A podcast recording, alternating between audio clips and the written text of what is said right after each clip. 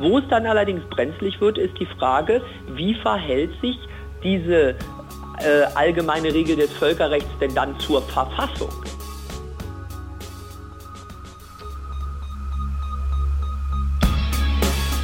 In guter Verfassung. Der Grundgesetz-Podcast. Willkommen zurück zu einer neuen Folge von unserem Grundgesetz-Podcast in guter Verfassung. Mein Name ist Rabia Schlotz und äh, fleißige Hörer wissen schon, wer auch noch hier ist. Das ist nämlich Hajo Schumacher. Hallo Hajo. Genau, und wieder in der Podcast-Küche. Ich glaube, wenn wir alle Stunden zusammenzählen, die wir in diesem Jahr in dieser kleinen schnuffeligen Küche zugebracht haben, Ja. dann gibt es wenige Orte, wo wir Häufiger waren. länger waren, oder? Ich werde das auf jeden Fall mal nach Ende dieses Podcasts durchrechnen. Wie viele Stunden wir hier wie viele zugebracht Stunden haben. wir hier gesessen haben, Was wie viele wir Stunden Material da Stell dir rausgekommen vor, wir ist. hätten Sport gemacht in der Zeit, dann wären wir jetzt wahrscheinlich in, auf irgendeinem, in irgendeiner Olympia-Qualifikation. Aber da, dann würde ich lieber mit dir hier sitzen und das Grundgesetz aufzeichnen. Natürlich, ich auch, lieber Rabea. Und das machen wir auch regelmäßig. In der letzten Folge haben wir Artikel 24 des Grundgesetzes durchgenommen ähm, und da war dann Achim Dörfer dabei. Und da ging es ähm, unter anderem um, du hast es vor dir liegen, Übertragung von Hoheitsrechten, kollektives Sicherheitssystem, genau. grenznachbarschaftliche Einrichtungen. Eben, das sind einfach Dinge, damit kommt man im Alltag exakt niemals in Berührung. Ja. Ähm, und deswegen ähm, war Achim Dörfer auch dabei und ähm, er hat uns äh, Folgendes zu Artikel 24 erzählt. Ein ganz anderes Beispiel, wo es wirklich sehr gut passt und sich alle einig sind, ist das Europäische Patentamt. Ähm, man kann natürlich sagen, oder muss auch sagen, dass die Erteilung von Patenten ja eigentlich ein Hoheitsrecht äh, in Deutschland ist. Deswegen haben wir auch das Deutsche Patentmarkenamt in München und jetzt gibt es eben seit einer Reihe von Jahren dann auch ein europäisches Patentamt, ein europäisches Markenamt und das äh, Patentamt und Markenamt in Alicante kann eben von dort aus in Deutschland Hoheitsrechte ausüben, nämlich hier zum Beispiel Patente erteilen. In dieser Folge aber wollen wir uns mit Artikel 25 beschäftigen. Das macht Sinn, weil wir hier der Reihe nach vorgehen. Und äh, dieses Mal geht es um das Völkerrecht. Und ähm, es ist dieses Mal Philipp Amthor, der uns mit juristischer Expertise unterstützt. Der talentierte Herr Amthor. Genau. Philipp Amthor gehört seit 2017 dem Deutschen Bundestag an. Er ist dort der zweitjüngste Abgeordnete, in der Unionsfraktion sogar der jüngste.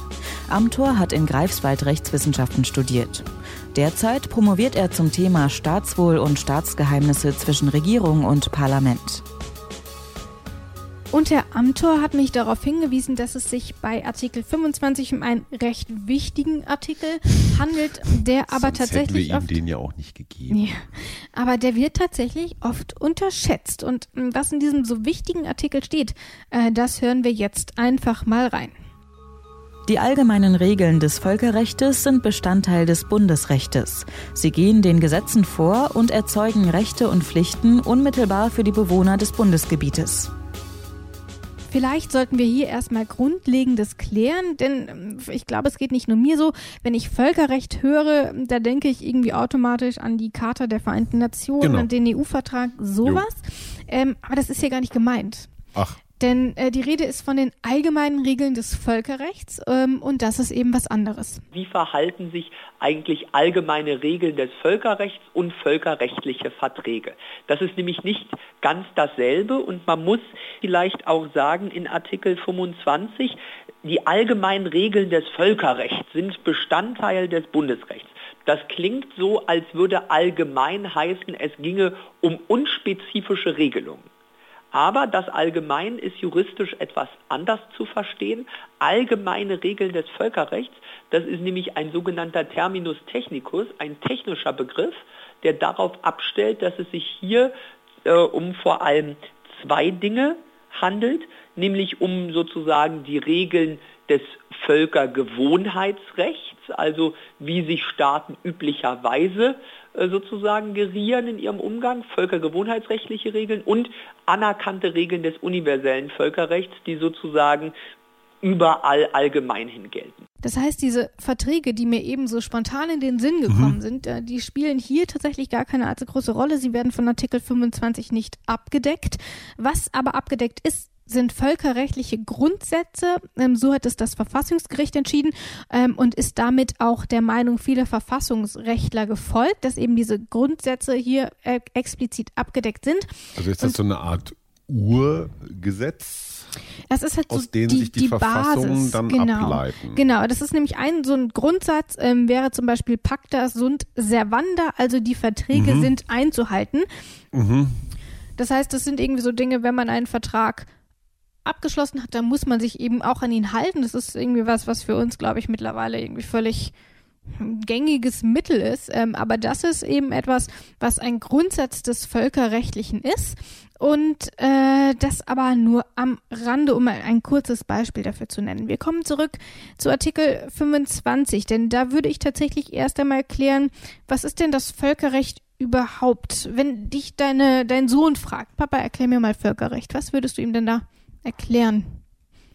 Oh, das kommt jetzt, das kommt jetzt sehr überraschend. Ich, ähm, wenn ich es mal ganz allgemein fassen würde, dann sind das die Grundsätze, die du praktisch in jeder Verfassung wiederfindest. Also die unumstrittenen, unumstößlichen, äh, ich sag jetzt mal, Regeln des Miteinanders. Da spricht so was Die Gutes entscheidende an, Frage ist, die. Würde des Menschen ist unantastbar. Kennen wir ja aus dem Mhm. Grundgesetz. Ist das auch eine allgemeine Regel des Völkerrechts oder richtet sich das Völkerrecht äh, an das Miteinander von Völkern? Genau, ähm, Also, also, reden wir hier von. Individuen oder reden wir von Nee, wir reden Nationen. tatsächlich von Nationen. Ähm, du hast ja eben schon zum Beispiel die Menschen mit angesprochen, die ja zum Beispiel auch in der Menschenrechtscharta der Mhm. Vereinten Nationen niedergeschrieben ist, was ja, wie wir gerade gehört haben, ein Vertrag Mhm. wäre, aber ein völkerrechtlicher Vertrag. Ähm, aber was denn erstmal grundsätzlich unter das Völkerrecht fällt, das darf Philipp Amthor erklären. Völkerrecht ist also zuallererst nicht Recht zwischen Staaten und Bürgern im klassischen Sinne, so wie wir das von unseren Rechtsordnungen typischerweise kennen, von den nationalen Rechtsordnungen, sondern Völkerrecht ist zuallererst eine Rechtsordnung zwischen den Staaten. Also wie verhalten sich verschiedene Staaten in der internationalen Ordnung zueinander und wie organisieren sich internationale Organisationen wie zum Beispiel die Vereinten Nationen. Das ist im Kern und kurz untechnisch beschrieben das Völkerrecht. Und dann haben wir eben, wie ich eben schon angedeutet habe, diese Verträge und eben diese allgemeinen Regeln, um die es hier in Artikel 25 geht. Und ich glaube, wenn man sich damit noch nicht sonderlich ausführlich befasst hat, dann ist es schwierig. Ich meine, so eine allgemeine Regel, das klingt irgendwie ziemlich ausgefranst, finde ich. Ähm, ich sag mal, Grenzen. Das ist für mich immer so, ist das ein Bestandteil des Völkerrechts, dass es, dass Grenzen zu gelten haben und man da als anderes Land, als andere Nation nicht einfach seinen Fuß drüber setzt und sagt, so, das ist jetzt meins. Spannende Frage. Ich würde sagen, wir hören uns am besten einfach mal an bei Philipp Amthor, was denn überhaupt diese allgemeinen Regeln sind und ob vielleicht auch die Grenzen darunter fallen. Das lässt sich nicht katalogartig festlegen. Es gibt dort verschiedenste Beispiele. Wenn man zum Beispiel in die großen Grundgesetzkommentare guckt, finden sich dort verschiedene äh, Bereiche. Zum Beispiel gehört das Gewaltverbot dazu. Also die Frage, dass die Staaten untereinander gewaltlos agieren, ist also eine klassische allgemeine Regel des Völkerrechts. Da gibt es dann immer wieder Streitfragen, wie verhält sich das zum Beispiel zu der Schutzverantwortungslehre, zu humanitären Interventionen und andere mehr. Oder klassische andere allgemeine Völkerrechtsregeln betreffen zum Beispiel die Staatenimmunität, sie betreffen Regelungen des diplomatischen und konsularischen Schutzes von Diplomaten, die also in fremde Länder entsendet sind. Es geht um Regeln des humanitären Völkerrechts, also zum Beispiel Regelungen des Kriegsvölkerrechts und ganz verschiedene Fragen, menschenrechtliche Standards, umweltvölkerrechtliche Aspekte, also zum Beispiel die Idee, dass man nicht mit Umweltverunreinigungen in fremdes Staatsgebiet übergreift, beispielsweise wenn wir uns das Seevölkerrecht angucken äh, mit dem Einleiten und von Öl und anderem mehr. Ja, also solche, solche Problematiken äh, sind dort immer wieder relevant. Das heißt, ich würde schon zu verstehen, dass die Achtung der Grenzen zumindest ein Teil davon ist, mhm. wenn wir es eben gerade hören, zum Beispiel eben mit dieser, mit dieser Verunreinigung ähm, etc., dass man das auf sein eigenes Staatsgebiet äh, ja. begrenzt, wenn es denn überhaupt sein muss. Und ich glaube, damit haben wir erstmal dieses Grundsätzliche, worum es hier eigentlich geht. Eben um solche Regeln. Ähm, einige Beispiele haben wir eben gehört. Und ähm, wenn ich das jetzt weiß, ähm, frage ich mich aber trotzdem, wie ist das denn überhaupt? Also wie entscheidet man denn, was eine allgemeine Regel ist? Ich finde, das ist so ein bisschen äh, wie bei der Menschenwürde. Wie, wie entscheidet man sich das denn? Wie einigt man sich denn was darauf? Am Ende ist es ja nichts anderes, als dass man die Individualrechte überträgt auf größere Gruppen. Mhm. Ähm, also ich, ich muss an Artikel ähm, 20a denken. Der Staat schützt auch in Verantwortung für künftige Generationen die natürlichen Lebensgrundlagen. Ja. Ähm, ich fand das ganz interessant, was Philipp Amthor sagte, also zum Beispiel das Umweltvölkerrecht. Mhm. War mir bislang gar nicht so klar, ja. dass es das gibt oder auch das Seevölkerrecht. Das heißt, in dem Moment, wo ich eine, ein Abflussrohr ähm, von meinem Staatsgebiet in ein allgemein ähm, zugängliches Meer leite und damit äh, an diesem Meer liegen, was weiß ich, fünf, sechs, acht, zehn andere mhm. Länder. Damit mache ich, verschmutze ich eine Lebensgrundlage ja. für die anderen. Damit würde ich gegen das Umweltvölkerrecht, Schrägstrich Seevölkerrecht verstoßen. Irgendwie habe ich den Eindruck, dass das permanent und überall passiert. Ja. Also dass das eine sehr ein sehr theoretisches Recht ist, was ja. aber in Wirklichkeit niemand äh, so richtig einklagt. Ich meine, wir wissen doch im Nahen Osten, äh, wie da inzwischen die Auseinandersetzungen zum Beispiel über Wasser Ressourcen äh, geführt werden. Wer baut Wohnstaudamm? Wer leitet den Jordan, Euphrat, Nil äh, irgendwo hin und ab?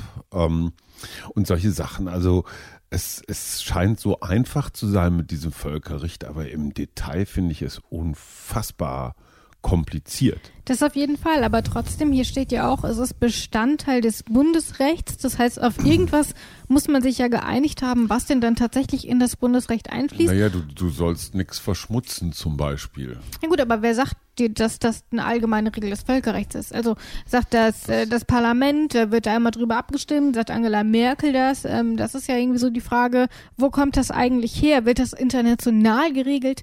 Ähm, und das habe ich Philipp Amthor gefragt und er hat mir Folgendes darauf geantwortet. Das kann im Prinzip festgestellt werden durch das Bundesverfassungsgericht. Dafür gibt es das sogenannte Normenverifikationsverfahren ähm, in Artikel 100 Absatz 2 des Grundgesetzes.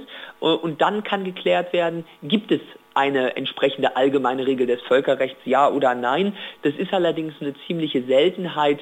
Bisher in der Geschichte des Bundesverfassungsgerichts gab es erst nach der amtlichen Statistik 28 solcher Fälle, wo um allgemeine Regeln des Völkerrechts vom Bundesverfassungsgericht gestritten wurde, ob etwas zu einer allgemeinen Regel des Völkerrechts gehört oder nicht. Und dann haben wir, wir haben es eben gehört, das kann dann entschieden werden und dann ist es eben Teil des Bundesrechts ähm, und da steht hier dann auch weiter, sie gehen den Gesetzen vor und erzeugen Rechte und Pflichten unmittelbar für die Bewohner des Bundesgebietes. Ähm, bleiben wir mal bei diesem ersten Teil, sie gehen den Gesetzen vor. Mhm. Da, das ist für mich so, da habe ich automatisch dieses ähm, Völkerrecht bricht Bundesrecht irgendwie vor mir. Ist das, mhm. das, das würde ich irgendwie damit assoziieren. Da gehe ich sofort, gehe ich sofort mit. Also die, die Völkerrechtsregeln scheinen so ganz universelle zu sein, ja. die letztendlich für jeden Menschen gelten. Ähm, völlig egal, wie jetzt die individualen nationalen Rechtsprechungen so sind. Also wenn man es jetzt mal ganz pathetisch ausdrückt, vielleicht so eine Art so das globalste Recht, was wir haben, mhm. weil sich jeder Erdenbürger daran zu halten hat. Ich also Gewaltfreiheit, humanitäre ja. Intervention. Das heißt, ich helfe, wenn jemand in Not mhm. ist. Ähm, ich verletze nicht Staatenimmunität, also äh, äh, Grenzen anderer Länder oder ich verschmutze nicht allgemeine Lebensgrundlagen. Aber die Frage ist ja tatsächlich dann. Bergpredigt fast. Okay. Schon wieder. Ja, schon Das haben wieder. wir irgendwie ja, häufiger. Aber ich frage mich ja tatsächlich, kann man das dann mit diesem Brechen von Recht tatsächlich gleichsetzen? Das ist ja durchaus auch eine äh, Norm, mit der wir uns dann auch noch ähm, beschäftigen wollen in einem kommenden Artikel hier im Grundgesetz. Ähm, aber ob das hier tatsächlich zutrifft, das mit diesem Brechen, ob das wirklich so verstanden werden kann oder wie man dieses, dieses geht vor sonst verstehen kann, ähm, das ordnet einmal Philipp Amthor ein. Es gibt einen großen Streit darüber, welchen Rang allgemeine Regeln des Völkerrechts jetzt innerhalb der Rechtsordnung haben. Also im Zweifel ist klar, der Normanwendungsbefehl in Artikel 25, der eben zitierte, der sagt natürlich, wenn es einen Konflikt gibt zwischen dem Bundesrecht und den allgemeinen Regeln des Völkerrechts, dann gilt im Zweifel die allgemeine Regel des Völkerrechts. Da würde man aber typischerweise eher von einem Anwendungsvorrang sprechen als von Brechen. Und da frage ich mich natürlich, wir sprechen über das Grundgesetz. Und das Grundgesetz steht meiner Auffassung nach ja über Bundesrecht. Das heißt, alles, was im Bundesrecht steht, muss mit der Verfassung vereinbar sein. Und das überprüft das Bundesverfassungsgericht. Genau. Und dann stelle ich mir aber natürlich die Frage, wie passt denn dann das Völkerrecht so dazwischen? Also muss das Völkerrecht automatisch auch mit unserer Verfassung vereinbar sein? Ähm, oder ist es möglich, dass man dann sagt, okay, dieses Völkerrecht steht über der Verfassung? Das ist eine spannende Frage. Ich würde instinktiv sagen, das, was ich glaube ich schon mal versucht habe zum Ausdruck zu bringen, dass diese Regeln des Völkerrechts so eine Art grundsätzlicher Kanon sind, auf die man alles andere zurückführen kann. Das heißt, steht wahrscheinlich sogar über den Verfassungen. Und die Verfassungen sind daraufhin zu überprüfen, ob sie diesen Regeln des Völkerrechts gehorchen. Gibt es Verfassungen, die die Regeln des Völkerrechts missachten? Das glaube weiß ich nicht. nicht. Aber wie ist grundsätzlich, wir bleiben erstmal beim deutschen Fall, Ja. äh, denn das Grundgesetz gilt ja nur hier. Ähm, da habe ich auch einfach nochmal Philipp Amthor gefragt ähm, und ähm, der fängt ungefähr genauso an wie du. Es ist kompliziert. Wo es dann allerdings brenzlig wird, ist die Frage, wie verhält sich diese äh, allgemeine Regel des Völkerrechts denn dann zur Verfassung? Es gibt manche, die die These vertreten, es würde sich bei den allgemeinen Regeln des Völkerrechts um Überverfassungsrecht handeln. Es würde also dem nationalen Recht vorgehen. Da kann man nur sagen, ich teile diese Einschätzung wie viele Staatsrechtler nicht, sondern typischerweise geht man davon aus, dass die allgemeinen Regeln des Völkerrechts einen sogenannten Zwischenrang haben. Sie stehen im Rang also über der Anwendung oder haben einen Anwendungsvorrang vor den Regeln des Bundesrechts in einem Konfliktfall, aber sie stehen trotzdem unter dem Vorbehalt der Verfassung. Ah, Das finde ich schon ganz interessant, gerade weil er eben auch sagt, dass es so umstritten ist und dass es dort durchaus unterschiedliche Ansichten geben kann. Ähm, und das zeigt ja dann auch nochmal tatsächlich, wie sensibel das Thema tatsächlich ist. Und dann wird es wahrscheinlich im Einzelfall auch entschieden. Und offensichtlich scheint man sich nicht einig zu sein in der Rechtswelt. Als Mensch, der theoretisch äh, abstrakt so ganz schlecht ist, hätte ich so wahnsinnig gerne einen Anwendungsfall. Also einen praktischen Fall, wo Regeln des Völkerrechts und die Verfassung und ein Bundesrecht in so einem Spannungsverhältnis stehen, wo man jetzt tatsächlich die Entscheidung treffen muss, was hat für mich Priorität. Ich glaube, dass das gar nicht so häufig zutrifft. Also ich wir glaube, uns es hier schon in einem ganz schön theoretischen Feld, Ich, oder? Genau, also dadurch, also erstmal muss es ja überhaupt dazu kommen, dass es zu einem Konflikt kommt, Mhm. dass eben das Bundesrecht fundamental gegen ähm, das Völkerrecht oder Mhm. gegen die allgemeinen Regeln des Völkerrechts steht. Ähm, und dann, wenn man dann auch noch mal weitergeht, eben auch noch mal den Blick auf die Verfassung zu werfen. Und ich glaube, das sind tatsächlich Dinge, die in der Tat jetzt es ist jetzt nichts, wo wir jeden Tag irgendwie mit in Kontakt kommen. Ähm, von daher würde ich mir auch mit einem Anwendungsfall schwierig tun. Ähm, deswegen, ich, ich, ich mache das jetzt ganz elegant und gehe einfach weiter. Wir möchten nämlich noch über den anderen Aspekt ähm, sprechen, der hier in Satz 2 zu sehen ist. Diese, sie gehen den Gesetzen vor und erzeugen Rechte und Pflichten unmittelbar für die Bewohner des Bundesgebietes. Und da habe ich mich gefragt, was für Rechten und Pflichten entstehen denn durch die allgemeinen Regeln des Völkerrechts in meinem Alltag? Humanitäre Intervention. Es war so ein Völkerrechtsaspekt, den ich mir noch gemerkt habe. Also sind wir verpflichtet, bei Men Menschen in Not mhm. zu helfen. Würde mir jetzt ganz spontan Seenot einfallen. Ob ich da auf dem richtigen Dampfer bin? Who knows? Philipp Amthor knows. Und den habe ich nämlich gefragt. Ähm, ich möchte erstmal kurz die Rechte mhm. besprechen und dann die Pflichten. Das Wichtige ist, dieser Satz 2 in Artikel 25 ist eher so zu verstehen, äh, dass es dabei darum geht, dass man sagt, ja, wenn die Bundesrepublik Deutschland eine allgemeine Regel des Völkerrechts gelten lässt, zum Beispiel aus dem Kriegsvölkerrecht, zum Beispiel aus dem humanitären Völkerrecht und sich aus dieser Norm unmittelbar Rechte für Bürger ergeben sollen, dann dürfen die auch gelten. Und das betrifft beispielsweise menschenrechtliche Verbürgung. Aber auch das ist in aller Regel für die Deutschen häufig eine theoretische Diskussion, weil wir an vielen Stellen den menschenrechtlichen Schutz, den uns allgemeine Regeln des Völkerrechts geben, eben unsererseits auch über das Grundgesetz schon abgedeckt haben. Und das sind eben dann ähm, zum Beispiel Dinge, ähm, da würde mir spontan das Asylrecht einfallen, mhm. aber zum Beispiel eben auch die Menschenwürde. Und das heißt, das macht man bei uns sowieso schon. Mhm. Ja, und das ist ja auch das, was wir eben mit diesem Konfliktfall angesprochen haben. Ähm, aber würden darüber hinaus neue Rechte einem zugestanden werden, dann könnte Deutschland in diesem Fall nichts dagegen tun, dann wäre das in Ordnung. Das heißt, es ist eher eine wenn, dann kann äh, Option, würde ich sagen. Und ähnlich sieht es auch mit den Pflichten aus.